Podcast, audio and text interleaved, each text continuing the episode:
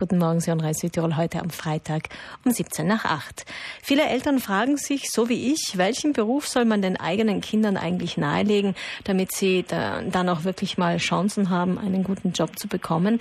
Gleichzeitig haben wir diese Woche immer wieder vom Fachkräftemangel im Tourismus und Gastgewerbe, bei den Lehrer und Lehrerinnen im Pflegeberuf und auch beim Handwerk scheint man sich damit zu beschäftigen, mit diesem Fachkräftemangel. Heute mit einer Tagung mit dem Titel Handwerk 2030. Dazu begrüße ich Roland Benedikter, den Direktor vom Zentrum für höhere Studien an der EURAG Bozen und Forschungsprofessor der Uni Breslau bei uns am Telefon. Guten Morgen. Guten Morgen. Sie haben den Schwerpunkt Jobs für die Zukunft bei dieser Tagung. Was wir gerne von Ihnen wissen möchten, Herr Benedikter, was sind denn die Jobs der Zukunft? Die Jobs der Zukunft bewegen sich alle am Schnittpunkt zwischen Handwerk und Technologisierung. Denken Sie an, zum Beispiel an das Haus der Zukunft.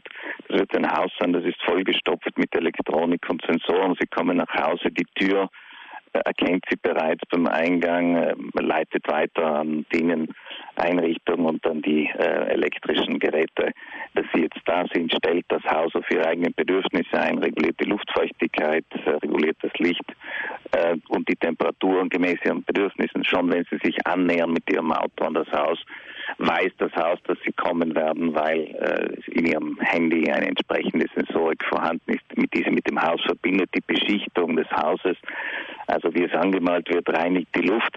Es wird ein hochtechnisches Leben sein in Zukunft, das uns erwartet. Und natürlich, wenn ich heute Handwerker bin, muss ich mich darauf einstellen und muss mit einem solchen Haus der Zukunft kommunizieren können. Ich muss es herstellen können und ich muss zum Beispiel in diesem Haus, wenn ich dort etwas mache, einen Zugang zum Internet äh, der Dinge sichern.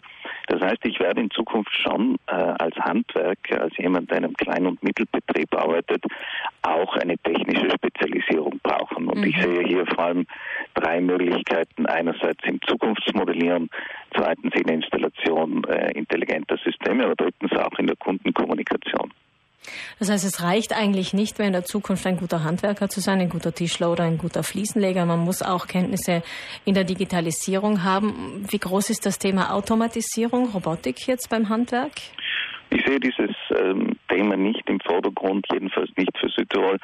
Zweifellos werden einige Tätigkeiten, vor allem in der Produktion, in der Hardware-Produktion sozusagen äh, von Gütern, automatisiert werden können, auch zum Teil von Robotern übernommen werden. Aber wenn wir Handwerk auch in Zukunft, so wie der amerikanische Soziologe Richard Sennett definieren, als die Kunst und den Willen, etwas perfekt um seiner selbst zu willen äh, zu machen, äh, dann werden Maschinen das nie übernehmen können. Es geht hier um den Sinn für Bedeutung, um den Sinn für Schönheit auch und um den Sinn auch von Kontextualität, das heißt um das Anpassen an bestimmte Bedürfnisse, die sich immer wieder und überall auch in der Zeit, aber auch äh, in verschiedenen Orten unterscheiden.